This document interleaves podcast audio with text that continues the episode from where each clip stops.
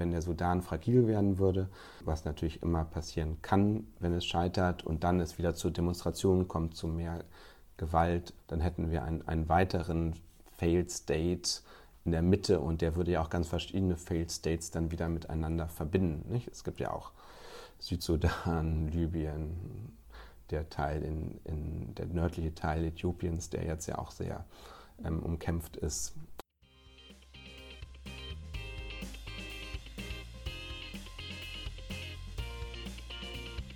Herzlich willkommen zu Peace by Peace, einem Podcast zur Friedens- und Sicherheitspolitik. In diesem Podcast gehen wir der Frage nach, wie wir in Deutschland besser dazu beitragen können, Krisen zu verhindern und Frieden zu fördern. Ich bin Sarah Brockmeier. Ich bin Research Fellow am Global Public Policy Institute, dem GPPI in Berlin. In dieser zweiten Staffel von Peace by Peace geht es um Länder, in denen sich die Bundesregierung in diesem Themenbereich engagiert. In den ersten zwei Folgen dieser Staffel ging es um Syrien und um Mali, also akute Krisen. Dann haben wir über Tunesien gesprochen, wo es eher um die Krisenprävention und die langfristige Friedensförderung geht. Heute geht es um ein Land, das ist irgendwo dazwischen, den Sudan.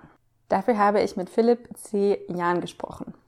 Philipp leitet das Landesbüro der Friedrich-Ebert-Stiftung, der FES in Khartoum. Zuvor arbeitete er für die Gesellschaft für internationale Zusammenarbeit, die GIZ, in Afghanistan, Äthiopien und Aserbaidschan sowie als Antikorruptionsberater für das Entwicklungsministerium, das BMZ. Er hat Rechtswissenschaften in Berlin, Madrid und an der School of Oriental and African Studies, der SOAS, in London studiert. In der Vorbereitung des Gesprächs und in meiner Unterhaltung mit Philipp Jahn ist mir deutlich geworden, wie historisch der gegenwärtige Moment im Sudan gerade ist. Nach 30 Jahren Diktatur gibt es eine Hoffnung auf ein demokratisches und einigermaßen friedliches Land. Es wurde mir aber auch klar, wie prekär die Lage ist, wie sehr der Sudan jetzt dazwischen ist, zwischen einerseits wirklich mal einer Hoffnung auf eine bessere Entwicklung und andererseits enormen Herausforderungen. Klar ist, wie wichtig es genau jetzt wäre, wirklich einmal alles für die Krisenvorsorge zu tun dafür, dass der Übergangsregierung, die inzwischen im Amt ist, alle Unterstützung gegeben wird, so dass sie erfolgreich ist am Ende. Jetzt genau bräuchte es internationale Unterstützung. Nicht erst, wenn die Übergangsregierung scheitert und es eventuell zu einem Bürgerkrieg kommt und diese Bilder davon wieder in den Nachrichten sind. Genau das habe ich auch mit Philipp Jahn diskutiert. Wir haben besprochen, wie es dazu gekommen ist, dass Omar al-Bashir, der Diktator im Sudan, nach 30 Jahren sein Amt abgeben musste vor welchen Herausforderungen die Übergangsregierung jetzt steht und welche Unterstützung sie nun von Akteuren wie Deutschland und der Europäischen Union gebrauchen kann. Aber hört selbst rein. Ich wünsche viel Spaß beim Zuhören. Willkommen, Philipp Jahn bei Peace by Peace. Herzlichen Dank. Herzlichen Dank, äh, dass du heute hergekommen bist, äh, gerade weil du diese Woche mit einer Delegation aus dem Sudan in Berlin bist und eigentlich jede Minute verplant ist. Deswegen extra Danke. Wir sprechen heute über den Sudan. Dort ist es im Laufe des letzten Jahres zu einem fundamentalen Umbruch der politischen Verhältnisse gekommen. Omar al-Bashir, der seit 30 Jahren, seit 1989 das Land beherrscht hat, musste am 11. April diesen Jahres zurücktreten. Er wurde von einer Protestwelle aus dem Amt gerollt. Im August haben sich dann der Militärrat, der nach dem Sturz von Bashir die Macht übernommen hatte, und die Anführer der zivilen Protestbewegung auf eine Übergangsregierung geeinigt für circa drei Jahre und dann Wahlen. Das war die Kurzzusammenfassung. Aber du bist im Februar 2018 in den Sudan gegangen als Leiter des Büros der Friedrich-Ebert-Stiftung.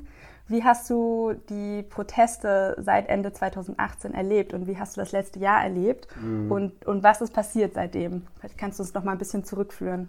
Ja, genau. Also ich bin im Februar 2018 habe ich das Büro im Sudan übernommen. Im Juni, Juli 2018 ist dann auch meine Familie nachgezogen und dann war die Arbeit im Sudan eigentlich hauptsächlich von der Wirtschaftskrise geprägt obwohl die Sanktionen im Sudan ja aufgehoben wurden, beziehungsweise teilweise die Sanktionen aufgehoben wurden, ist das Land dann in eine noch schwere Wirtschaftskrise gestürzt. Wir haben erlebt, dass es weder, man musste lange warten für Brot, Benzin, es gab immer wieder bestimmte Waren nicht und selbst Bargeld gab es, also nicht nur Dollar, sondern auch das lokale Bargeld gab es nicht. Das ging so weit, dass unsere Hausbank im Sudan, bei der der Friedrich-Ebert-Stiftung ihre Konten hat, den Geldautomaten abgebaut hat, weil es da Messerstechereien gab und zwar nicht wegen Überfällen, sondern wer als erstes sein Limit, Tageslimit abholen durfte und weil der Geldautomaten auch schnell leer war. Das ging alles eine Weile gut, wie es zu erwarten war. Dann gab es immer wieder mehr die Missstimmung in der Bevölkerung wurde immer größer, auch weil eigentlich erwartet wurde und das Regime es immer gesagt hat, in dem Augenblick, in dem die Sanktionen weg sind, wird es uns besser gehen. Das war natürlich keine realistische Erwartung, weil es auch dann natürlich Zeit braucht, auch das Bankensystem braucht Zeit. Nicht zuletzt dann im Dezember 2018 hörten wir dann die ersten Nachrichten aus den Provinzen da gibt es verschiedene Geschichten, wo es begonnen hat. Es sind auch verschiedene politische Interessen.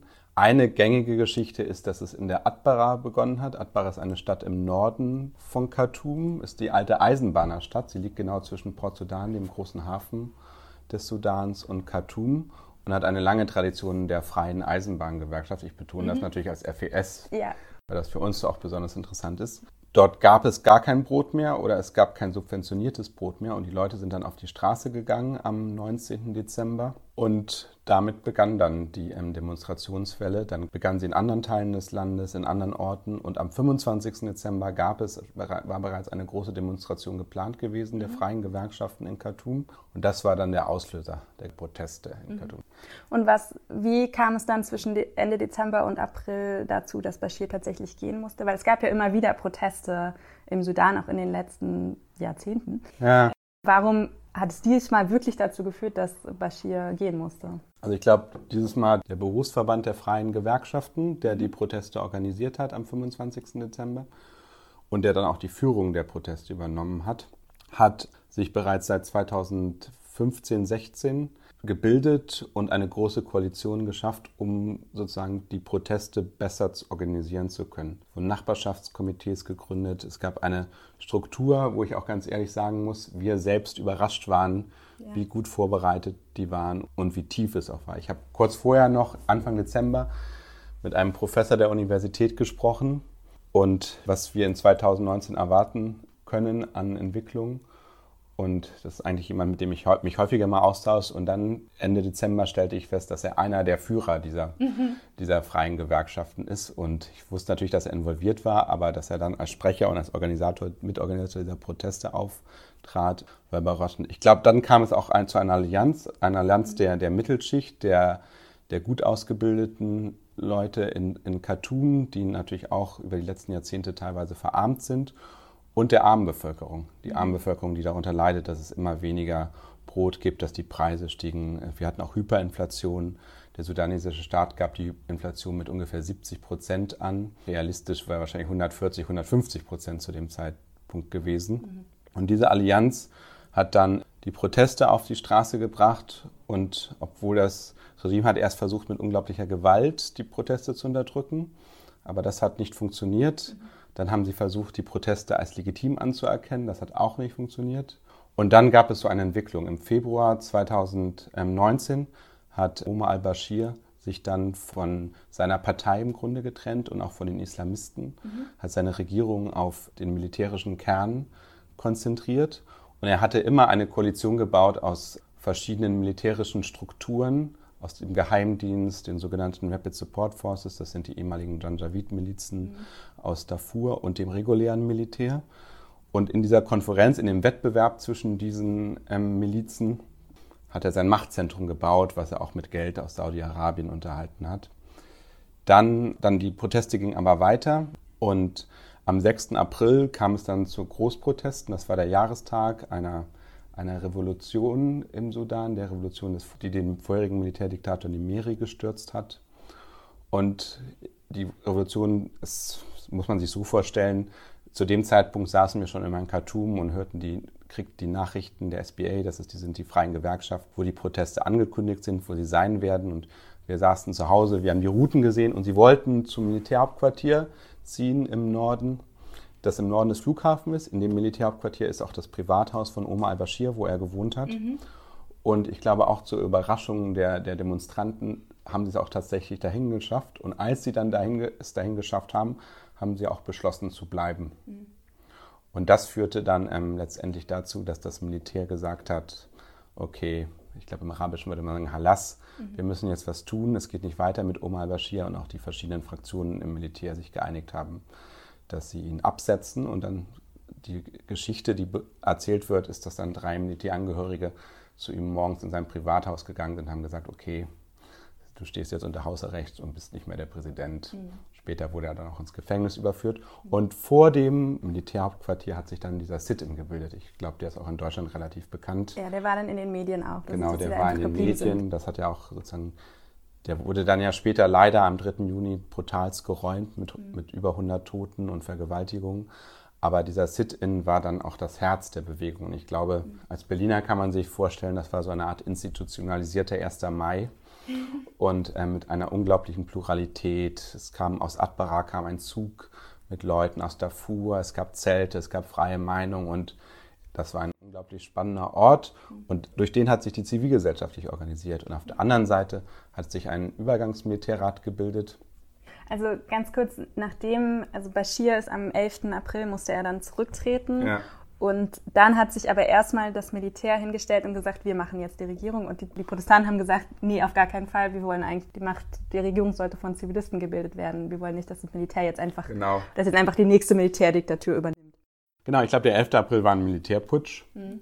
Und dann war das Militär erstmal an der Macht. Und auch da wurde erstmal der Verteidigungsminister und wurde der Vorsitzende des Militärrats. Der wurde dann ernannt, ich weiß gar nicht mehr an welchem Tag, morgens mhm. und am Nachabend ist er schon wieder zurückgetreten. Ja. Und die Demonstranten feierten dann nochmal stärker, weil die Demonstranten auch gegen seine Ernennung protestiert hatten. Ja. Bestimmte Leute waren erst im Militärrat, zum Beispiel der, der Leiter des Geheimdienstes. Ja. Dann sind sie da wieder ausgeschieden. Der, der jetzt, glaube ich, sehr bekannte Führer der RSF-Milizen war erst nicht Mitglied des Militärrats und ist erst Mitglied des Militärrats geworden, als, die, ähm, als der Geheimdienst ausgeschieden ist. Und es gab ja immer auch die Gefahr des Bürgerkriegs zu diesem Zeitpunkt, nicht, dass mhm. die verschiedenen militärischen Gruppen anfangen, aufeinander zu schießen. Und ich glaube, am Anfang muss man das auch so verstehen, dass der Militärrat eine Art, ein, ein Punkt war, wo die verschiedenen militärischen Gruppen zusammengekommen sind und auch verhandelt haben, wie es weitergeht und erstmal ihre Situation machen müssen. Und gleichzeitig hat die Zivilgesellschaft natürlich den Druck aufrechtgehalten. Das heißt, die saßen auf dem Platz, die haben gesagt, nein, das war nur der Anfang, wir bleiben hier, es wird eine zivile Regierung geben. Und wie haben Sie es dann geschafft, dass, also du hast mich gerade erwähnt, am 3. Juni gab es dann die Niederschlagung oder also mit militärischer Gewalt, diese Sit-ins und 120 Menschen sind ums Leben gekommen. Wie kam es also da, ich weiß noch, dass wir das auch, das kann man ja, konnte man ja auch in den Nachrichten verfolgen in mhm. Deutschland, mhm. dass es dann wirkte so, okay, das war es jetzt wahrscheinlich mit diesen Protesten. Und dann wurde auch das Internet abgestellt ja. und es war irgendwie ganz lang, hat man gar nichts mehr gehört. Aber dann kam es im August zur Bildung einer Übergangsregierung, in der Zivilgesellschaft ja zumindest zur Hälfte ja. vertreten ist. Ähm, wie, wie äh, hat man das geschafft? Also wie, wie sind wir da hingekommen? Genau, also bis zum, zum 3. Juni gab es Verhandlungen, das war ja während des Ramadans. Und dann am Ende des Ramadans wurde dann überraschenderweise eigentlich der Platz geräumt, dieser Sit, in der die mhm. Machtbasis auch war. Ja. Man muss sich das vorher vorstellen, immer wieder, wenn es Gerüchte gab, dass das Militär würde den Sit räumen, das Militär würde aus den Verhandlungen ausscheiden, dann strömten ganz viele Leute auf diesen Sit-in und in der ganzen Stadt wurden Barrikaden aufgebaut und es wurde gezeigt, die Zivilgesellschaft hat im Grunde gezeigt, dass sie die Macht hat es von Generalstreiks ausgerufen. Mhm. Und dann, und ehrlich gesagt, ich verstehe es bis heute nicht, hat sich das Militär, beziehungsweise scheinbar die Rapid Support Forces, auch, und das ist ja die, die gängige Erzählweise, nachdem sie sich mit Saudi-Arabien und den Vereinigten mhm. Emiraten getroffen haben mhm. und da scheinbar Unterstützung bekommen haben, entschieden, diesen Sit-in zu räumen. Mhm.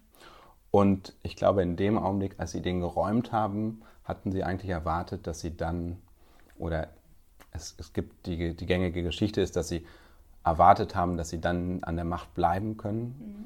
Ich muss sagen, ich verstehe es bis heute nicht, weil bis dahin eigentlich es sehr gut aussah. Das Dokument war eigentlich fast fertig verhandelt zwischen den beiden Seiten. Man hätte eine Regierung gebildet. Die Wiedereingliederung des Sudans in die internationale Gemeinschaft hätte stattfinden können. Bis zu dem Zeitpunkt hatten selbst die Rapid Support Forces wieder eine gute Reputation, weil selbst in der Zivilgesellschaft man gesagt hat, ja, man weiß, was sie getan haben, aber sie haben auch eine wichtige Rolle jetzt in dem Übergang gespielt. Mhm. Genau, und dann kam es zu der Räumung und ich meine, wir haben, glaube ich, alle die Bilder gesehen, da wurden Menschen in Zelten verbrannt, Leichen wurden in den Nil geworfen, es waren wirklich grausame Bilder. Und was dann, glaube ich, zur Überraschung von allen war, ist, dass dann auch weiter die Bevölkerung weiter protestiert hat. Es wurden Generalstreiks ausgerufen, Barrikaden. Ich bin selbst noch am, glaube, am 6. Juni einkaufen gefahren und musste noch selbst Barrikaden wegräumen, mhm. ähm, um überhaupt zum Supermarkt zu kommen habe mich dann auch letztendlich entschieden, am 7. Juni mit einem UN-Flieger mit meiner Familie den Sudan zu verlassen. Mhm.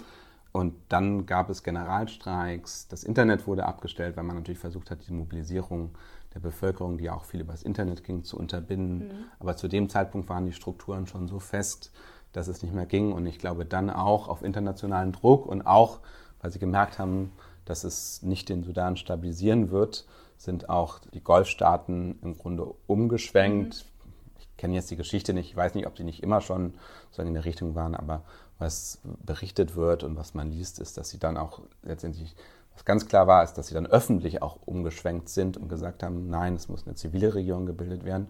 Und dann hat man eigentlich relativ schnell wieder die Verhandlungen aufgenommen. Es gab schon seit ähm, dem Beginn der Demonstration hatten sich die freien Gewerkschaften mit verschiedenen Oppositionsparteien wichtigste ist vielleicht die Sudanese Congress Party zusammengetan und mit dem provisorischen Militärrat verhandelt. Und dann hatte man auch für uns, muss ich sagen, relativ überraschend das Dokument, was man eh schon fast zu Ende verhandelt hat, noch beendet in Addis, ähm, Äthiopien. Abiy, der jetzt hier Friedensnobelpreisträger, hat sich dann auch sehr engagiert. Die Afrikanische Union hat sich sehr engagiert. Die Mitgliedschaft des Sudans wurde ausgesetzt. Und dann wurde relativ schnell ein Abschluss gefunden, der dann, das muss man auch sagen, in der sudanesischen Bevölkerung, in der Zivilgesellschaft, in der Diskussion auch natürlich positiv gewertet wurde, dass man es gemacht hat, war auch eine gewisse Erleichterung war nach den Monaten der Toten und der Proteste. Aber natürlich war man jetzt auch der Meinung, okay, jetzt sitzen wir eigentlich in, in einem, in einer Verfassungskonstruktion zusammen mit den Leuten, die für, diese, für die Räumung insbesondere verantwortlich sind ja. und auch für die Toten. Ist das es gibt zwei Dokumente, ein politisches und ein Verfassungsdokument. Und die Verfassungsstruktur sieht einen Staatsrat vor. Der Staatsrat wird zur Hälfte von Zivilisten besetzt und zur Hälfte vom Militär. Der Vorsitzende des Staatsrates, der sozusagen die entscheidende Stimme hat, weil er on top zu dieser Hälfte-Hälfte-Entscheidung ist, ist derzeit Bohan, der ehemalige Vorsitzende des Militärrats. Mhm. Und das soll dann wechseln nach der Hälfte der Übergangszeit. Man hat sich auf eine Übergangszeit von drei Jahren und drei Monaten geeinigt. Mhm. Das ist so ein bisschen wie auf dem Bazar passiert, glaube ich. Die Opposition hat immer vier Jahre gefordert, das Militär zwei Jahre gefordert. Aber man hat sich dann letztendlich auf drei Jahre und drei Monate geeinigt. Und darunter gibt es eine Technokratenregierung seit Ende August. Ende August wurde der neue Premierminister ernannt, Hemdok. Und im September wurden dann Technokratenminister ernannt. Technokratenminister bis auf einen Minister, der von der Opposition benannt ist. Mhm und, das und der, der, Innenminister und der Verteidigungsminister sind aus den Reihen des Militärs, des Militärrates. Und diese Übergangszeit soll dazu führen, dass man sich auf eine neue Verfassung einigt, wenn ich das richtig verstanden habe, und letztendlich zu Wahlen hat und eine demokratisch gewählte neue Regierung hat am Ende dieser Übergangszeit. Das stimmt, ja? Ja, also genau, das stimmt natürlich. Aber natürlich, es geht darum, einen demokratischen Staat aufzubauen. Ein demokratischer ja. Staat besteht natürlich aus Institutionen, aus ja. einer Judikative, aus Parteien, ja. die die sudanesischen Oppositionsparteien und Teil der Delegation hier in Berlin ist ja auch der Generalsekretär der Sudanese Congress Party, mhm. der Delegation, die gerade hier mit der Friedrich-Ebert-Stiftung ist. Wenn man mit denen spricht, sagen sie auch klar, wir haben ein Parteisystem, aber wir sind natürlich auch ein Aktivistenparteisystem. Das heißt, wir haben gelernt, er sagt dann immer Molotow-Cocktail werfen, das glaube ich ist auch ein bisschen ironisch. Aber ähm, wir haben gelernt, wie verstecken wir uns vor der Geheimpolizei, was machen, wenn wir, wir verhaftet sind, wie organisieren wir Proteste.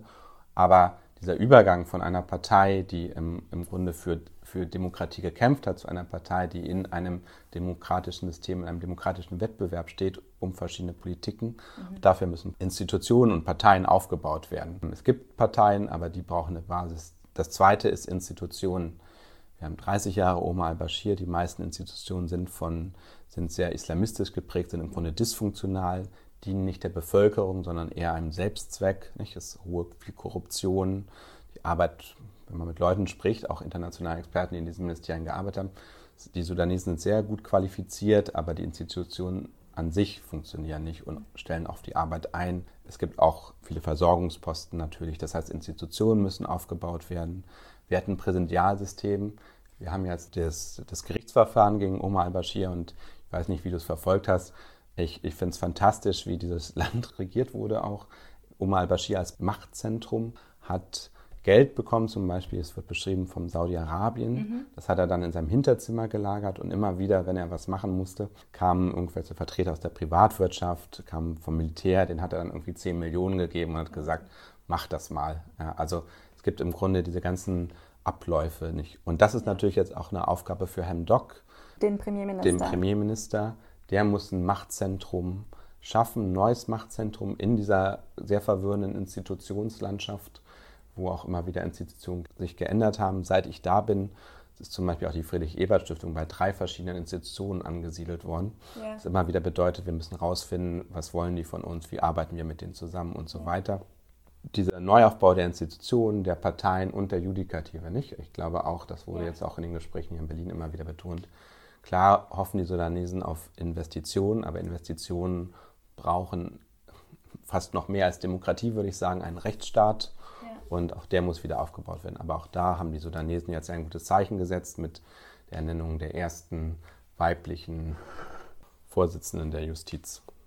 Aber also um das nochmal so ein bisschen rauszuzoomen, was jetzt die Herausforderungen ja. sind für die nächsten, also ja eigentlich für die nächsten Jahrzehnte wahrscheinlich, nicht nur, oder ja. zumindest das nächste Jahrzehnt, nicht nur jetzt diese nächsten drei Jahre, aber jetzt, das ist ja schon entscheidend, wie viel man jetzt schafft und wie schnell ja. ähm, gerade Hamdok äh, und diese Übergangsregierung bestimmte Reformen umsetzt, wahrscheinlich auch gerade in der Wirtschaft, damit die Leute, die ja wegen wirtschaftlichen Faktoren auch auf die Straße gegangen sind, sehen, dass was passiert. Ne? Ja. Aber also du hast jetzt schon erwähnt, die Herausforderung für diese neue Regierung, Institutionen aufbauen, also in ganz verschiedenen Bereichen, in, auch im Justizbereich, Parteien müssen aufgebaut werden. Wir reden vielleicht später nochmal über die Rolle der Friedrich-Ebert-Stiftung dabei, ja. weil das muss ja eigentlich ein ja. Kerngeschäft sein. Aber dann ja Korruption und dieses gesamte System von Patronage, quasi wie, wie das Land regiert wurde vorher. Ja. Und ich denke mal, dass diese, dass das Militär, das ja eine, große Rolle immer noch hat, dann in der Regierung ähm, und die verschiedenen Milizengruppen, die vertreten sind,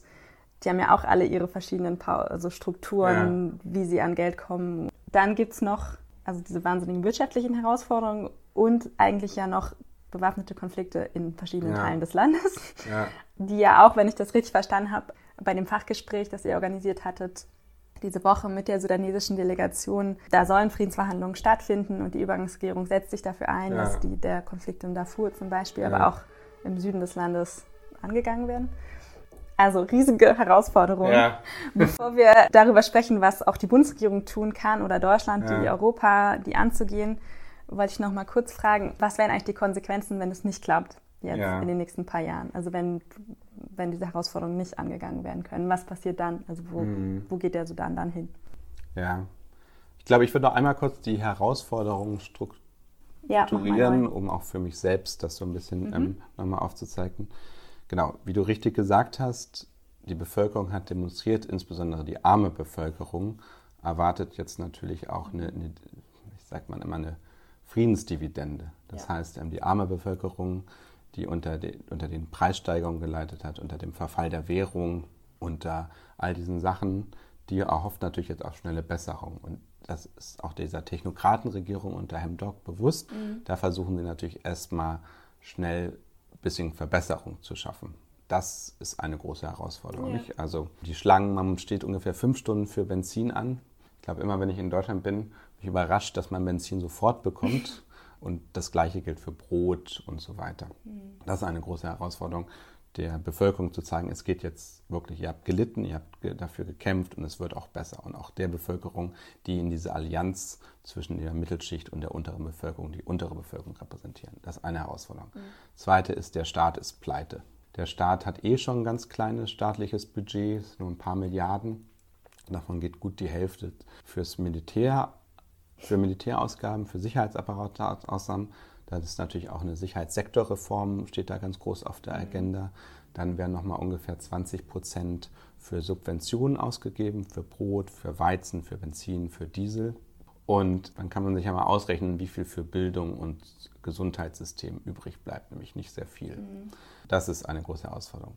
Dann ist die Frage, wie kriegt der Staat Geld? Der Sudan ist ähm, auf der Liste der Staaten, die den Terrorismus fördern, vom US-Kongress. Das mhm. bedeutet unter anderem, dass die USA jegliche Kredite der Weltbank und des IWF, des Internationalen Währungsfonds, blockieren müssen aus die, die amerikanische Regierung. Das ist im Augenblick schon eigentlich irrelevant, weil die Staatsschulden des Sudans bei den Finanzinstitutionen und bei dem Club of Paris so groß ist, 40 Milliarden oder sowas, dass die Institutionen eh denen keine Kredite mhm. geben können. Das heißt, die Regierung muss sowohl von dieser Liste runterkommen, als auch diese Schulden klären. Das wird drei Jahre dauern. Mhm. Das heißt, es ist auch klar, innerhalb der nächsten drei Jahre wird es keine Kredite von den internationalen Finanzinstitutionen geben. Das hat jedenfalls neulich ähm, die Weltbankchefin bei einer Panel-Diskussion in, in Khartoum auch nochmal betont. Und gleichzeitig braucht das Land aber nach Berechnungen der internationalen Geber so zwei bis drei Milliarden im Jahr. Und das ist auch die Position von Hemdoc. Nächstes Problem, wir haben Landesregionen wie Darfur, Südkordofan, wo es Bürgerkrieg gibt und gab. Die, die Bürgerkriegsparteien haben sich jetzt relativ rausgehalten aus den Protesten, aus den also die bewaffneten Bewegungen aus, aus den ähm, Protesten in Khartoum, auch aus den anderen Protesten. Und jetzt hoffen die natürlich auch an der neuen Regierung einerseits beteiligt zu werden, aber auch generell jetzt an, an dem neuen Sudan beteiligt zu werden. Das heißt, da gibt es ähm, Verhandlungen und das ist im Augenblick auch eine der wichtigsten Prioritäten der Regierung, diese, diese Friedensverhandlungen voranzutreiben, mhm. die jetzt auch gerade in Juba stattfinden. Und da gibt es auch nicht nur einen Akteur, da gibt es die SBM North, da gibt es verschiedene Abspaltungen von denen, verschiedene Fraktionen und all die müssen ja irgendwie unter einen Hut gebracht werden. Der Frieden ist aber wiederum wichtig natürlich, ähm, um den internationalen Gebern mhm. zu zeigen, wir, wir, nehmen das ernst, wir wollen einen friedlichen Sudan, wir wollen einen Sudan, der auch soziale Gerechtigkeit hat, wo auch Minderheiten anerkannt sind, das ist ja alles entscheidend. Und da kommen wir bestimmt auch später nochmal drauf zu sprechen, in Deutschland gibt es ja auch eine Resolution des Bundestages, mhm, darum ja, ging es ja auch beim Fachgespräch. Ähm, die sagt unter anderem auch, solange es keinen Frieden im Sudan gibt, soll es eigentlich keine Entwicklungshilfe geben, von der nicht die sudanesische Bevölkerung profitiert. Mhm. Spricht, und die Resolution spricht eigentlich von Frieden und Menschenrechten. Und das ist, glaube ich, vor allem eine Ermessenseinschränkung für, für, den, für den entwicklungspolitischen Teil der deutschen Regierung, also das BMZ. Genau, das ist eine Herausforderung. Jetzt habe ich bestimmt noch ganz viele Herausforderungen vergessen, ja. aber das hatten wir jetzt auch in den verschiedenen Gesprächen hier gesehen. Der Berg scheint riesig mhm. und die Frage ist jetzt letztendlich auch, schaut man sich jetzt den Berg an oder fängt man an gleich zu klettern? Und ich glaube, das ist ähm, besonders beeindruckend, dass die, dass die sudanesische Regierung jetzt gleich angefangen hat, all diese verschiedenen Themen gleichzeitig anzugehen. Aber natürlich ist es sehr schwer du hast jetzt all diese Herausforderungen genannt. Was, was würde passieren, wenn sie diese, wenn die neue Übergangsregierung diese jetzt nicht angehen kann oder nicht genügend angehen kann? So quasi what's at stake auf ja, Englisch, ja? ja? Also genau. was, was sind die Konsequenzen? Genau, die, ähm, die Konsequenzen sind, genau kann das natürlich niemand sagen, aber eine Konsequenz kann natürlich sein, dass das Militär das Gefühl hat, es bringt die, dieser Zusammenschluss mit der zivilen Seite der Bevölkerung bringt im Grunde nichts. Das heißt, was sie sich, glaube ich, das Militär erhofft, auch davon, dass sie jetzt eine zivile und eine, eine, mit den Zivilisten zusammen eine Regierung gebildet haben, eine Technokratenregierung haben, ist ja auch, dass das Land wieder international eingegliedert wird, mhm. dass das Land ähm, Wirtschaftswachstum hat und auch wieder stabil bleibt. Das heißt, wenn das Militär sieht, dass das nicht passiert, dann glaube ich, haben wir relativ schnell den nächsten Putsch. Mhm. Und wir hatten seit dem Putsch im April schon fünf bis sechs Putschversuche, jedenfalls mhm. wurde das offiziell kommuniziert ähm, von verschiedenen Fraktionen. Ähm, dann könnte es relativ schnell in eine Militärregierung gehen. Und ähm, das wäre eine Gefahr. Es, ähm, der Sudan an sich ist natürlich geopolitisch in einer Situation, dass er sehr wichtig ist aus ganz verschiedenen Gründen. Einerseits gehört er zu dieser sehr fragilen geografischen Region Ostafrika, aber ist auch die Verbindung zu Zentralafrika. Nicht? Also mhm. viele von den Rapid Support Forces sprechen ja auch tatsächlich französisch-westafrikanische Akzente. Mhm. Ähm, das sind im Grunde arabische Stämme, die vom Schad, ähm, die in dieser ganzen Region leben und nicht, ich würde mal sagen, jetzt durch koloniale Grenzziehungen eingeschränkt sind. Das heißt, wir hätten, wenn der Sudan fragil werden würde, was natürlich immer passieren kann, wenn es scheitert und dann es wieder zu Demonstrationen kommt, zu mehr Gewalt, dann hätten wir einen, einen weiteren Failed State in der Mitte und der würde ja auch ganz verschiedene Failed States dann wieder miteinander verbinden. Nicht? Es gibt ja auch Südsudan, Libyen, der Teil in, in der nördliche Teil Äthiopiens, der jetzt ja auch sehr ähm, umkämpft ist. Also da gibt es ganz, ganz verschiedene Situationen. Auswirkungen für Europa, muss man auch sagen, im Sudan. Die Zahlen sind ja insbesondere seit diesen Skandalen in Uganda vom UNHCR immer sehr umstritten. Aber ich glaube, man rechnet mit einer Million Vertriebenen aus Äthiopien und insbesondere Südsudan, zwei Millionen Internal Displaced Person, ähm, also Leute, die innerhalb des Sudans aufgrund von Konflikten verschoben sind. Und ähm, natürlich einer großen Landflucht. Das heißt, in alle Leute ziehen in die großen Städte. Und ich finde es immer schwer, sozusagen dieses Migrationsargument, aber da muss man natürlich auch sagen, es kann natürlich jetzt auch sein, dass wenn der Sudan keine wirtschaftliche Entwicklung hat, wenn es weiter so bergab geht, dass sich dann auch diese Leute nochmal auf den Weg machen, trotz der Gewalt, die sie in Libyen haben. Und das bedeutet ja auch, dass dieses Konzept, was auch die EU hat, mit ihrem Trust Fund, den Sudan im Grunde zu unterstützen, dass er ein Land wird, in dem sich Flüchtlinge ansiedeln mhm. und dann vielleicht auch mal zurückgeführt, nicht zurückgeführt, aber wieder, wenn sie stabil sind, wenn ihre, sich in ihren Ländern verbessert, zurückgehen, mhm. dass dieses Konzept ja auch darauf baut, dass, dass der Sudan halbwegs wirtschaftlich stabil ist. Das ist natürlich ein weiterer Aspekt. Also ich finde es super spannend, weil das ist auch so ein Fall, also du hast gerade gesagt, wie groß das Interesse eigentlich Europas sein müsste, auch Deutschlands ja dann, sich für einen friedlichen Sudan einzusetzen. Und es ist wieder so typisch, dass wir haben ganz viel in den Nachrichten gehabt oder ziemlich viel vergleichsweise ja. zum Sudan, als es diese Proteste gab. Da gab es auch diese wahnsinnigen Bilder von den Demonstranten. Und jetzt verfolgt man, hört man eigentlich weniger in den Nachrichten, aber eigentlich bräuchte es jetzt die Aufmerksamkeit, ne? also von Deutschland, von Europa, um dieser Übergangsregierung dabei zu helfen, diese Herausforderungen anzugehen, weil also das wäre jetzt quasi genau da, wo Krisenprävention stattfinden müsste. Ja. Was können wir denn jetzt tun?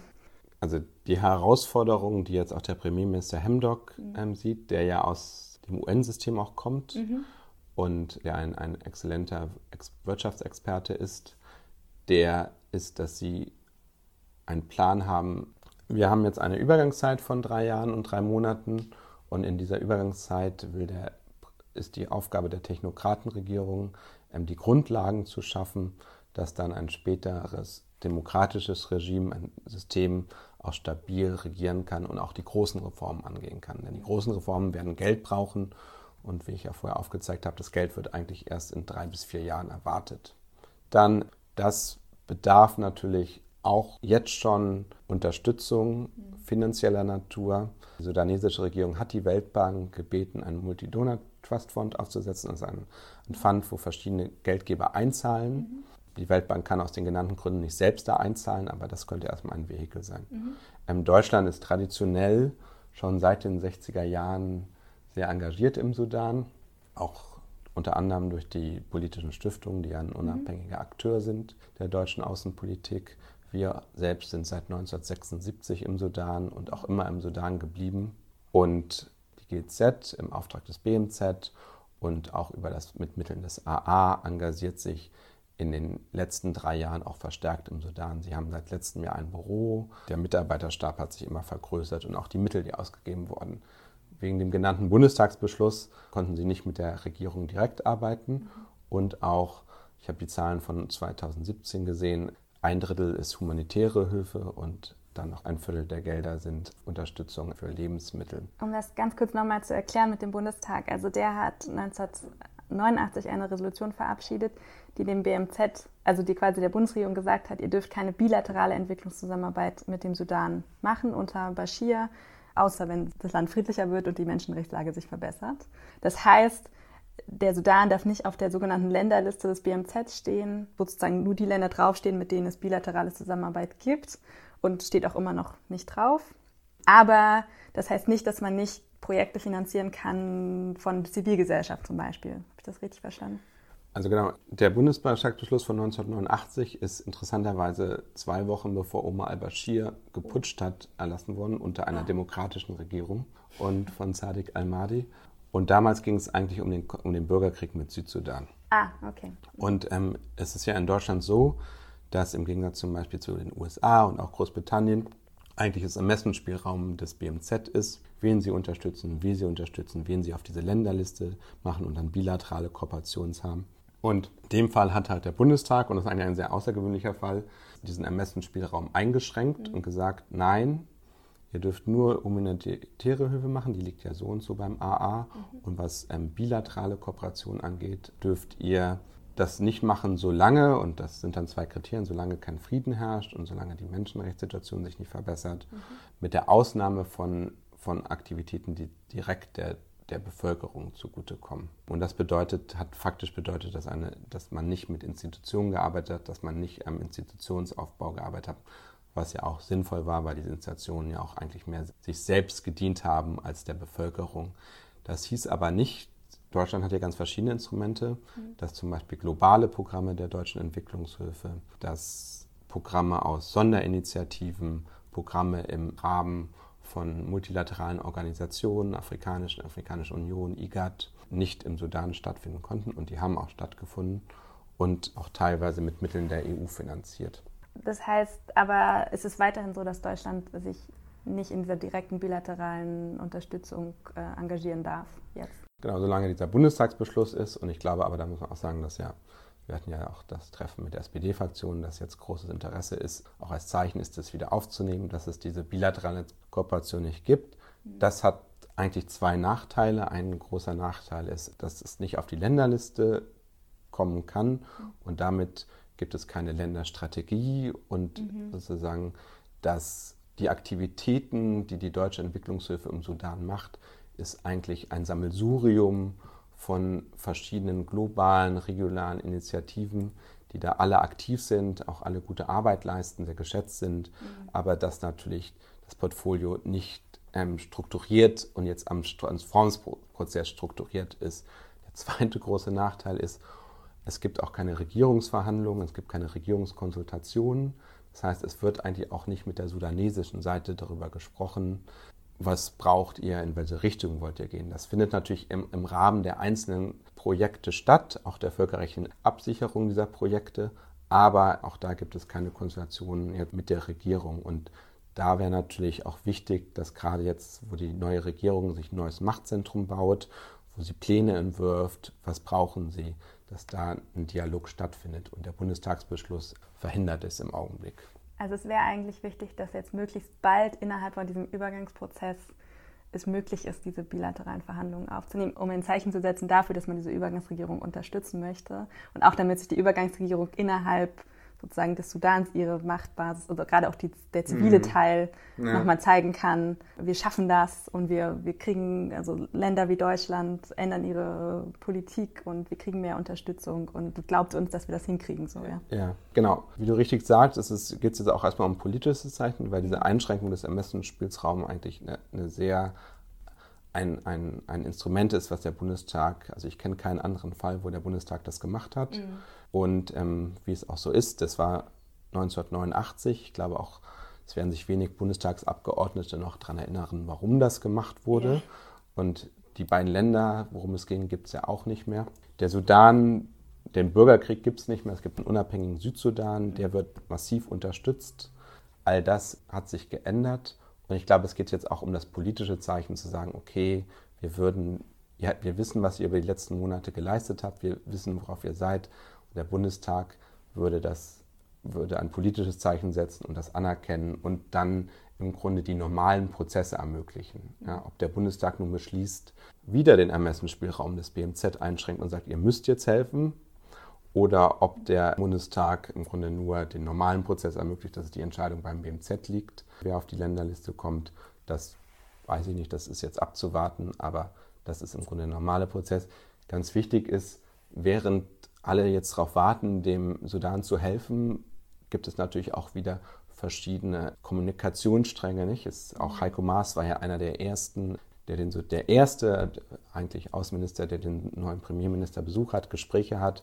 Auch da wurde Unterstützung gebeten und das natürlich ohne die Unterstützung durch das AA ist immer möglich gewesen und jetzt werden neue Unterstützungen aufgenommen, gemacht, aber die Kommunikation ist natürlich relativ schwer, weil es keine etablierten Kommunikationskanäle geht. Mhm. Und das ist natürlich die Aufgabe der sudanesischen Regierung, diese Kommunikationskanäle aufzubauen. Auch ich, ich hatte auch gestern mit einer der Delegationen äh, mal eine Unterhaltung, wie ist eigentlich so ein Bundeskanzleramt aufgebaut, nicht? Spiegelreferate und all das. Ich glaube, im Augenblick ist da der Premierminister mit seinen drei Leuten und ein paar Ministern und versucht das irgendwie aufzubauen. Da gibt es diesen Apparat nicht. Aber das ist natürlich jetzt eine große Aufgabe und dann muss auf der anderen Seite auch da angedockt werden können, nicht? Und dafür ist es jetzt ganz wichtig, dass da auch schnell Gespräche aufgenommen werden. Und ich glaube, das ist eine sehr spannende Aufgabe und ähm, von beiden Seiten, aber auch eine Aufgabe, die leider ja sehr zeitlich begrenzt ist. Drei Jahre und drei Monate ist nicht lang. Die, wie gesagt, die Opposition wollte eigentlich mehr Zeit haben, um das aufzubauen. Aber wenn man das jetzt in drei Jahren und drei Monaten schaffen muss, dann muss das auch relativ schnell vorangehen. Aber wenn ich dich jetzt richtig verstanden habe, ist eine der Sachen, die Deutschland machen kann, jetzt mehr Geld oder Geld insgesamt für den Sudan? Mhm. Also ich glaube, bei der Entwicklungshilfe ist es ja oft so, dass die Geber am Anfang sehr viel Geld geben, mhm. was nicht absorbiert werden kann. Ich glaube, Afghanistan ist ein gutes Beispiel. Und dann, wenn sozusagen die internationale Aufmerksamkeit sinkt, dann sind eigentlich die Absorptionsfähigkeiten der Verwaltung oft gestiegen, aber dann gibt es halt weniger Geld, um die aufzubauen. Ja. Deswegen glaube ich persönlich, eigentlich geht es jetzt gar nicht darum, große Geldmengen in der technischen Entwicklung auszugeben, mhm. sondern wir sprechen von paar Millionen. Aus meiner Sicht, das ist ja nicht viel in der Entwicklungshilfe. Okay, ja, ja ähm, wenn man guckt, ich glaube, eine deutsche Autobahn kostet ein Kilometer 10 Millionen Euro. Ja, das ist wirklich nicht viel, dann was man da ausgeben muss. Aber es geht darum, halt auch den Sudan da in dieser Expertise zu helfen. Man kann dem Premierminister helfen, eigentlich sozusagen seine Strukturen aufzubauen, vielleicht seine Kanzleramt aufzubauen, sein Kabinettministerium. Da hat Deutschland eine unglaubliche Expertise. Wir sind ja besonders gut in Verwaltung, Geberkoordinierung. Deutschland engagiert sich jetzt auch schon bei den Friends of Sudan. Das ist so eine Gruppe von verschiedenen Staaten, auch internationalen Organisationen, mhm.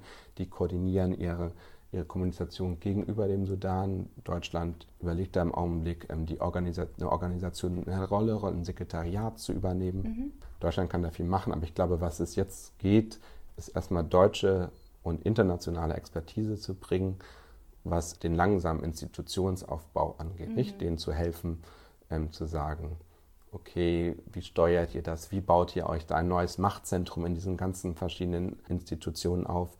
Muss man auch mal gucken, welche Institutionen sind eigentlich überflüssig, ja? wie strukturieren das ein bisschen effektiver, was könnt ihr euch eigentlich leisten?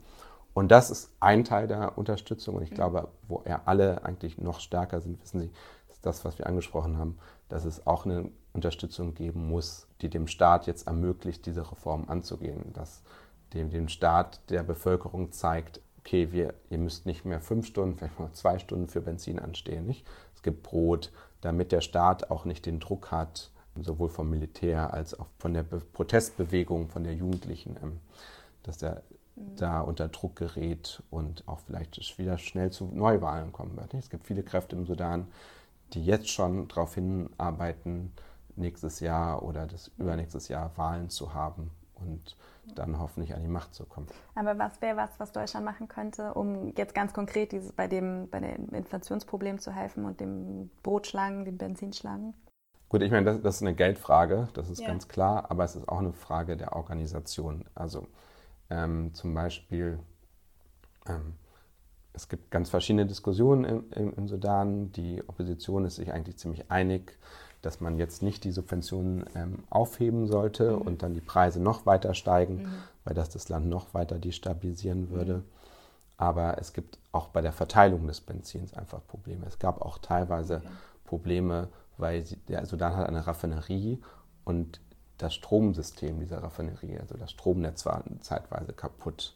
Das sind auch kleine Mittel, die man geben kann.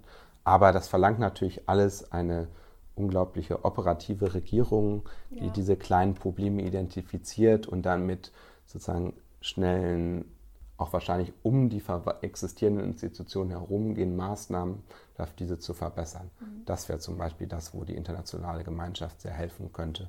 Das ist natürlich, was, was das angeht, unglaublich wichtig. Und ich glaube auch, Deutschland hat auch eine große Expertise, wie ich ja schon angedeutet habe, was ja das Aufbau von so Verwaltungsstrukturen angeht. Mhm. Da könnte mit Beratern, mit ähm, technischer Expertise diese Strukturen zu schaffen, denen zu sagen, guckt, so ist es hier, so ist es da, so könntet ihr das strukturieren. Mhm.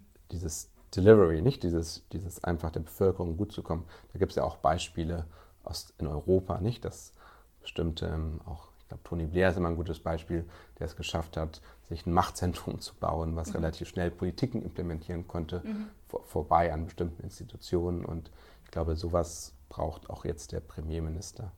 Ich fand das, was du gesagt hast, auch nochmal zur Absorptionsfähigkeit sehr spannend, ja. weil ich mich das gefragt habe, wie man da die Balance hält als Deutschland zum Beispiel. Weil es ist ja, du hast es ja beschrieben, ähm, die Institutionen, die es gibt, sind nicht effektiv ja. und dieses ganze alte Patronagesystem existiert ja wahrscheinlich noch in großen Teilen. Ja, also auch klar. sehr viele Leute, die hinter der Bashir-Regierung gearbeitet haben, sind weiterhin wahrscheinlich auf den Positionen, wo sie waren. Dann ja. ist das Militär ja auch involviert in dieser Übergangsregierung und die haben ja auch alle ihre Systeme. Ja. Und in dieses System würde man jetzt mehr Geld einschleusen.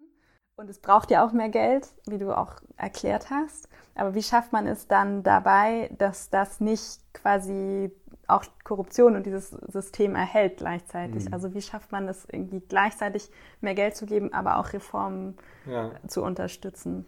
Also ich glaube, man muss damit rechnen, wenn man das Land stabilisiert, das, und humanitäre Hilfe ist ja auch immer sehr anfällig für Korruption, muss man auch sagen, ja.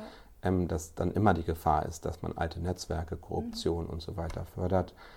Das ist natürlich kein Zweifel. Aber ich glaube, all diese Maßnahmen, die in diesem Teil der Intervention oder Teil der Unterstützung ist, die, die, haben ja nicht das Ziel, ähm, neue Strukturen zu schaffen, sondern die haben erstmal das Ziel der jetzigen Technokratenregierung, der jetzigen zivilen Regierung, Freiraum zu schaffen, mhm. die Reformen anzugehen. Und das, glaube ich, da ist Deutschland auch sehr committed.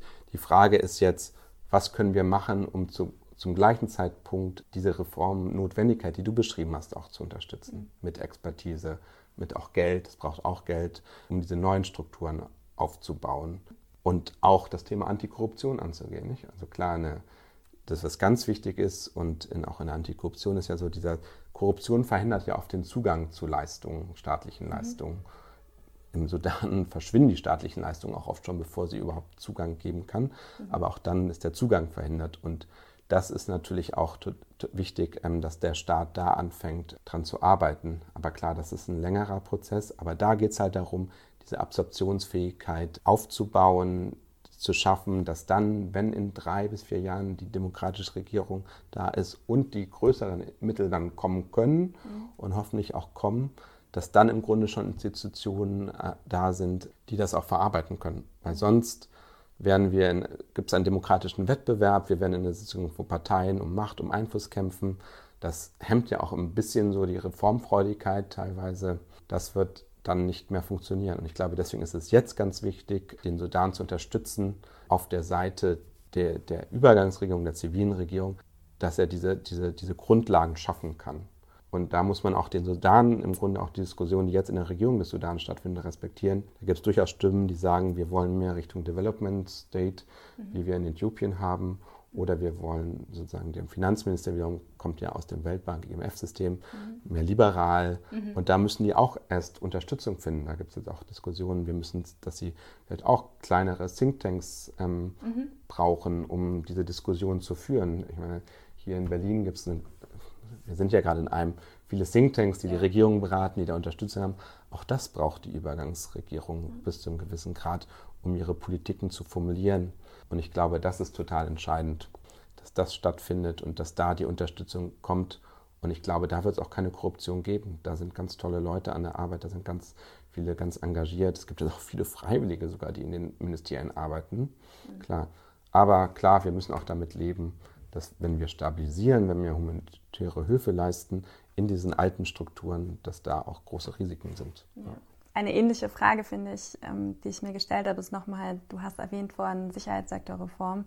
Wir haben ja nicht ein Militär im, in der Regierung, sondern es ist ja ganz gezielt von Bashir quasi, hast du auch erzählt, ja. verschiedene Milizengruppen unterstützt worden, damit es eben Konkurrenz unterschiedlicher, also nicht eine große Machtbasis in der einen Armee gibt, sondern unterschiedliche Gruppen.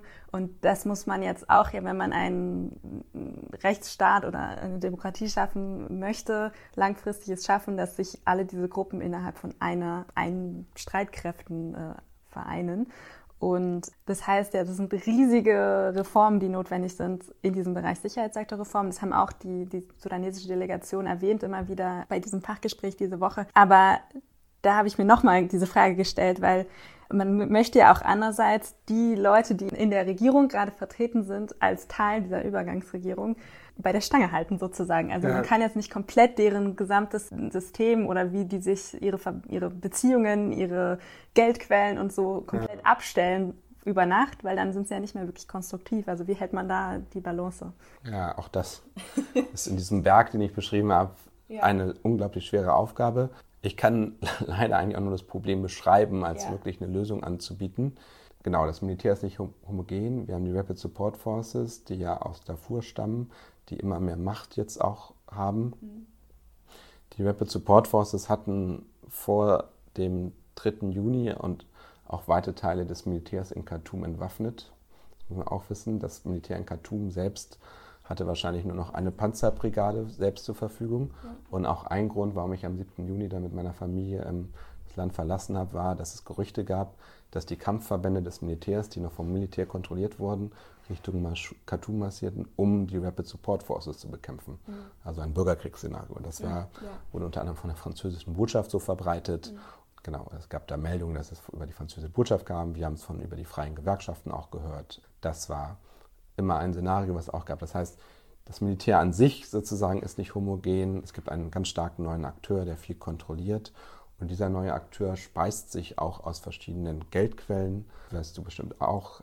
Die, einerseits kontrollieren sie die Goldminen, nachdem das mhm. Öl mit dem Süden haben ja 80 Prozent der Ölquellen oder der Öleinnahmen das Land verlassen, als ja. Südsudan unabhängig wurde, ist Gold jetzt eigentlich eine der wichtigen Einnahmenquellen. Das wird im Grunde ganz vom Militär oder vom militärnahen Unternehmen kontrolliert oder eigentlich auch von Rapid Support Force nahen. Ich kenne mich da auch ehrlich gesagt nicht so aus. Das scheint sehr, sehr kompliziert zu sein. Dann kämpfen die Rapid Support Force ja sowohl im im Jemen als auch in Libyen und werden dafür auch bezahlt. Das sind Einnahmenquellen. Da gab es immer wieder die Forderungen, das muss aufhören. Klar, aber auch da weiß die Übergangsregierung, das können wir denen jetzt eigentlich nicht gleich wegnehmen, weil das würde sozusagen dann Positionen angreifen, die das Militär wieder herausfordern muss. Mhm. Gleichzeitig müssen die Rapid Support Force und das auf einmal ins Militär integriert werden. Es muss reformiert werden. Es ich glaube, die Delegation war ganz war beeindruckt, wie auch die Erfahrung von Deutschland nach mhm. mit der Parlaments, mit dem Parlamentsarmee. Das ist natürlich auch was, was sie sich erhoffen. Ja. Aber sowas braucht natürlich Zeit. Ja. Und gerade wenn man noch so mächtige Akteure hat, ist es sehr schwer. Aber ich finde es auch da wieder bei die arbeiten dran, sie sprechen es an und ja. das hat man ja auch gesehen. Sie wollen das auch. Mhm. Aber das wird auch kein einfacher Prozess sein. Ja. Gibt es da irgendwas, was Deutschland oder die EU von außen tun können, um das zu unterstützen? Ich glaube, Expertise ist immer gefragt. Nicht? Mhm. Auch, ich glaube, auch Deutschland mit seinem Beispiel nach 1945 und der Parlamentsarmee, mhm. sozusagen, dass auch jede Militärhilfe durchs Parlament gehen muss. Das ist ja im Grunde, was wir vorher besprochen haben, was eigentlich Verwaltungsentscheidung ja. ist, ist ja beim, beim Militärhilfe eingeschränkt. Da muss es beim, beim, liegt es beim Parlament. Ja. Das ist natürlich ein gutes Beispiel. Diese Expertise ist da. Es muss Geld da muss Geld in die Hand genommen werden zu einem bestimmten Zeitpunkt, sozusagen, dass, dass, dass, dass das auch nachhaltig erfolgen kann. Ja, aber klar, ich glaube, da gibt es ganz verschiedene Ansätze, aber auch da, glaube ich, würde ich jetzt sagen, einfach auch der, die sudanesische Regierung, also den Teil, der jetzt die Reformen anfängt, da schnell arbeitet und die Vorarbeit leistet, für die man kann, den auch mit Expertise zu unterstützen, vielleicht auch ähm, mit Thinktanks. Ich glaube, auch in mhm. Berlin gibt es ja genug. Wir waren auch beim ZIF zum mhm. Beispiel, genug Institutionen, staatliche Institutionen, die sich mit Themen wie Sicherheitssektorreform und so beschäftigen. Ja. Und da gibt es auch ein großes Interesse, dass es sowas im Sudan gibt, auch mit Unterstützung, vielleicht die aufzubauen. Deutschland hat ja auch zum Beispiel bei der Afrikanischen Union unterstützt ja auch Deutschland einen Think Tank der Afrikanischen Union in, in Äthiopien. Da hat Deutschland Expertise, das könnte helfen. Okay, wir könnten noch so wahnsinnig viel ähm, diskutieren. Also auch, wir haben noch nicht so wirklich im Detail diese ganzen Friedensverhandlungen angesprochen mhm. und wie man das von außen unterstützen kann. Aber was mich jetzt nochmal interessieren würde, weil ich spreche ja mit jemandem, der für eine politische Stiftung ja. arbeitet und einfach nochmal die Rolle von der politischen Stiftung. Ich finde es super beeindruckend schon mal. Das ist, glaube ich, auch was, was die Stiftungen, also so ein bisschen der Unique Selling Point der Stiftung ist, diese langen Beziehungen. Wenn die FER seit 1976 vor Ort ist, habt ihr natürlich auch ganz andere Möglichkeiten als viele andere zivilgesellschaftliche Organisationen oder auch Regierungen, Beziehungen zu erhalten, ja. aufzubauen und so weiter. Ähm, was ist denn jetzt die Rolle von euch als äh, Friedrich-Ebert-Stiftung im Sudan bei der Unterstützung einer hoffentlich positiven Entwicklung in den nächsten Jahren? Mhm. Du hast auch die politischen Parteien schon angesprochen und die Gewerkschaften. Ja. Mit wem arbeitet ihr da und ja. äh, was sind so eure Ziele?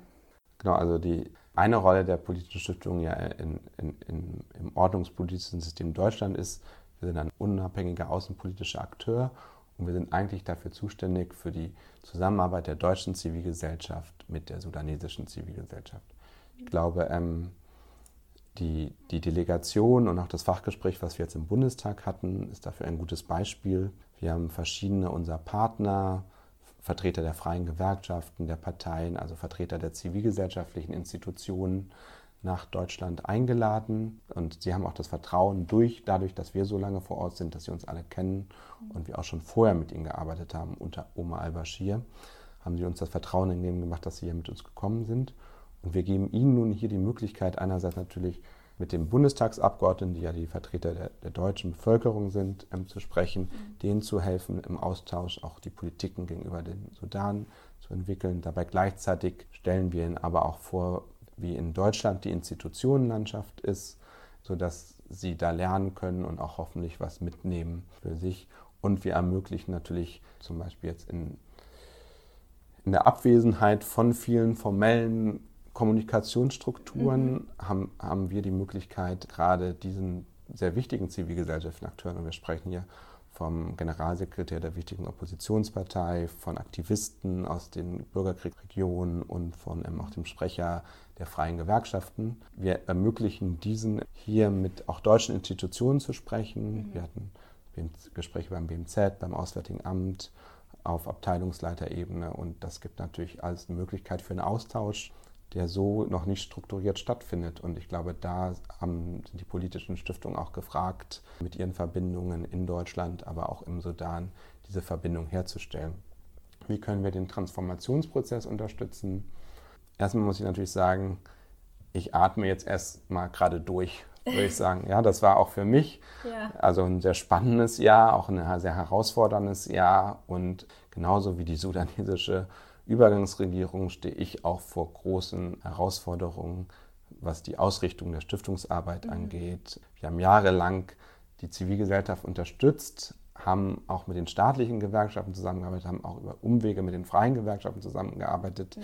Aber da ging es im Grunde darum, nur diese Verbindung am Leben zu halten, diese, diesen Austausch am Leben zu halten und auch beim Vernetzen zu helfen. Ja.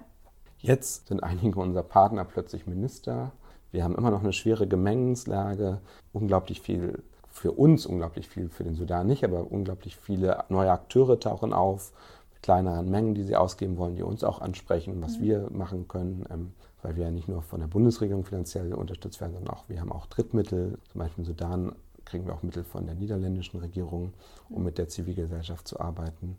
Und klar, da sind wir jetzt in einem Strategieprozess und dieser Strategieprozess ähm, umfasst auch die Frage, arbeiten, werden wir jetzt eine, mit Parteien zusammenarbeiten, Parteienkooperationen.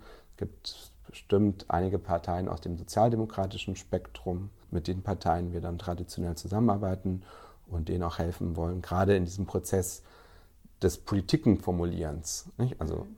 genau, die, die wissen selbst sehr gut, wie man Kampagnen macht, wie man offensichtlich ähm, Widerstand leistet und das und ist auch nichts, wo wir bei ähm, die wirklich eine größere Expertise hätten als sie oder überhaupt eine Expertise, sondern das jetzt bei diesen Politiken formulieren, auch beim Institutionalisieren, Parteienfinanzierung, all das sind ja so Themen, ähm, wo wir bestimmt auch helfen können. Als Teil der sozialdemokratischen Bewegung, nicht, mhm. die sowohl mit den freien Gewerkschaften als auch mit der sozialdemokratischen Partei verbunden ist, ist natürlich auch eine Aufgabe dass wir ähm, mit den freien Gewerkschaften, die ja die entscheidende Rolle gespielt haben jetzt bei dieser Protestbewegung, mhm. zusammenarbeiten, denen helfen, die Gewerkschaften zu formulieren. Das sind alles riesige Aufgaben, die da, die da im Raum stehen und wir müssen letztendlich sehen, wo wir mit unseren Mitteln und unseren Ansätzen, das ja eigentlich mehr darum geht, Kommunikation, Verbindungen, Netzwerke zu bauen, wo wir da aktiv werden können.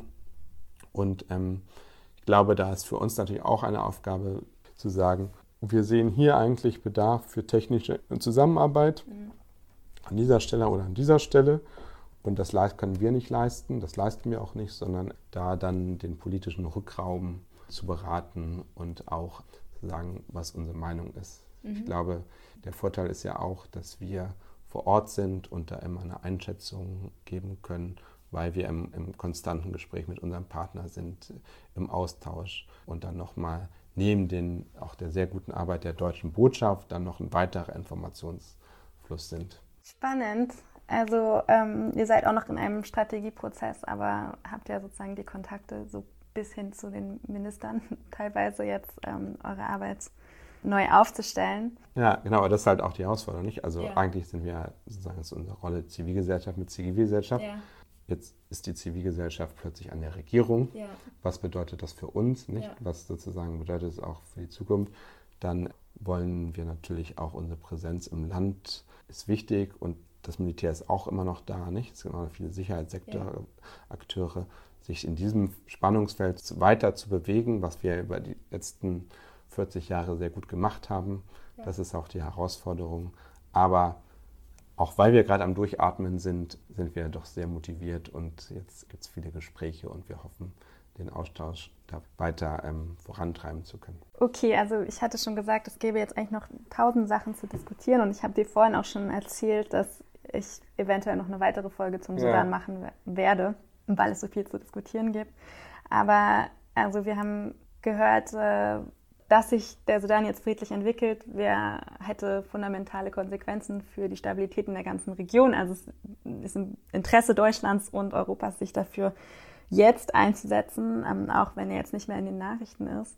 Ich persönlich fand das super spannend, die, dieses Fachgespräch, das ihr organisiert hattet und die auch sehr motivierend irgendwie diese wahnsinnige Hoffnung und die Energie und die, diese Motivation ähm, der Delegation, die ihr da hierher gebracht habt das Land einfach fundamental zu verändern. Also da wurde öfter gesagt, so äh, ja, seit 1956, seit der Unabhängigkeit des Sudans, ähm, war eigentlich quasi die ganze Zeit Militärdiktatur. Es gab zwei kurze Perioden, wo ein Versuch von demokratischer Regierung stattfand und das ist dann immer gescheitert, aber wir scheitern dieses Mal nicht, wir kriegen das hin und es war, es war wahnsinnig ähm, positiv, fand ich und ich hoffe sehr, dass es jetzt auch einigermaßen positiv weitergeht und dass wir uns jetzt auch als Deutschland dafür einsetzen du hast diese ganzen Herausforderungen genannt äh, und aber auch gesagt, äh, was, was Deutschland tun kann. Also gerade äh, jetzt die Übergangsregierung ähm, schnell zu unterstützen mit ähm, Bereitstellung von Expertise, Bereitstellung von Geld, gar keine Riesensummen, sondern erstmal kleinen Summen, um dann vorzubereiten,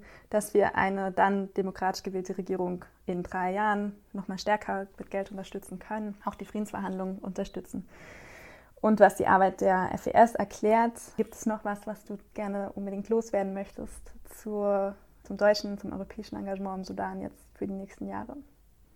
Ich würde jetzt am liebsten sagen, sehr viel, aber auch, wie ja schon leider gesagt, ich glaube, ähm, ja. ich könnte jetzt noch so viele, also so viele Sachen öffnen, so viele Themen öffnen. Ja. Wir haben das Thema Migration, nicht? Die, mhm. Wir haben ähm, die Friedensverhandlungen, auch die Rolle, die Deutschland immer schon sehr erfolgreich bei diesen bei der Begleitung der Friedensverhandlungen geführt hat. Einer der wichtigsten Rebellenführer lebt auch in Deutschland. Da gibt es so viele Themen. Ja. Aber ich glaube, ich würde es an dieser Stelle dabei belassen okay. und freue mich dann, den Podcast zu hören, wenn du über die anderen Themen mit anderen sehr guten Experten darüber sprichst. Genau, also äh, stay tuned für alle Zuhörer. Wir machen dann noch weiter und ich würde auch gerne, der Podcast geht auch nächstes Jahr weiter, vielleicht lade ich dich auch einfach nochmal ein in einem Jahr oder so und wir gucken, was der Fortschritt ist seitdem und haben dann vielleicht noch mehr Chancen zu diskutieren. Dann sage ich erstmal ähm, ganz herzlichen Dank, Philipp Jahn, für das Gespräch heute. Ja, vielen Dank und vielen Dank, dass ich hier sein durfte und das Interesse am Sudan. Das war die vierte Folge der zweiten Staffel des Piece by Piece Podcasts. Ich habe selten mich mit einem Land beschäftigt, wo die Spannung so hoch war zwischen Hoffnung im Moment und enormen Herausforderungen. Wie schon in meinem Gespräch mit Philipp erwähnt, werden wir auf jeden Fall dranbleiben und noch mindestens eine weitere Folge zum Sudan aufnehmen in den nächsten Monaten. Wenn euch diese Folge gefallen hat, dann wäre ich wie immer sehr dankbar für Bewertungen und Kommentare auf iTunes, was dem Podcast mehr Zuhörerinnen und Zuhörer verschafft. Natürlich freue ich mich auch über Tweets, Facebook-Posts, LinkedIn-Posts und was euch dazu sonst noch einfällt. War euch diese Folge zu lang oder zu kurz, zu detailliert oder nicht detailliert genug? Welche weiteren Länder und Konflikte würden euch interessieren? Über konkretes Feedback dazu freue ich mich unter der E-Mail-Adresse piecebypiece. Und damit erstmal Tschüss und bis zur nächsten Folge.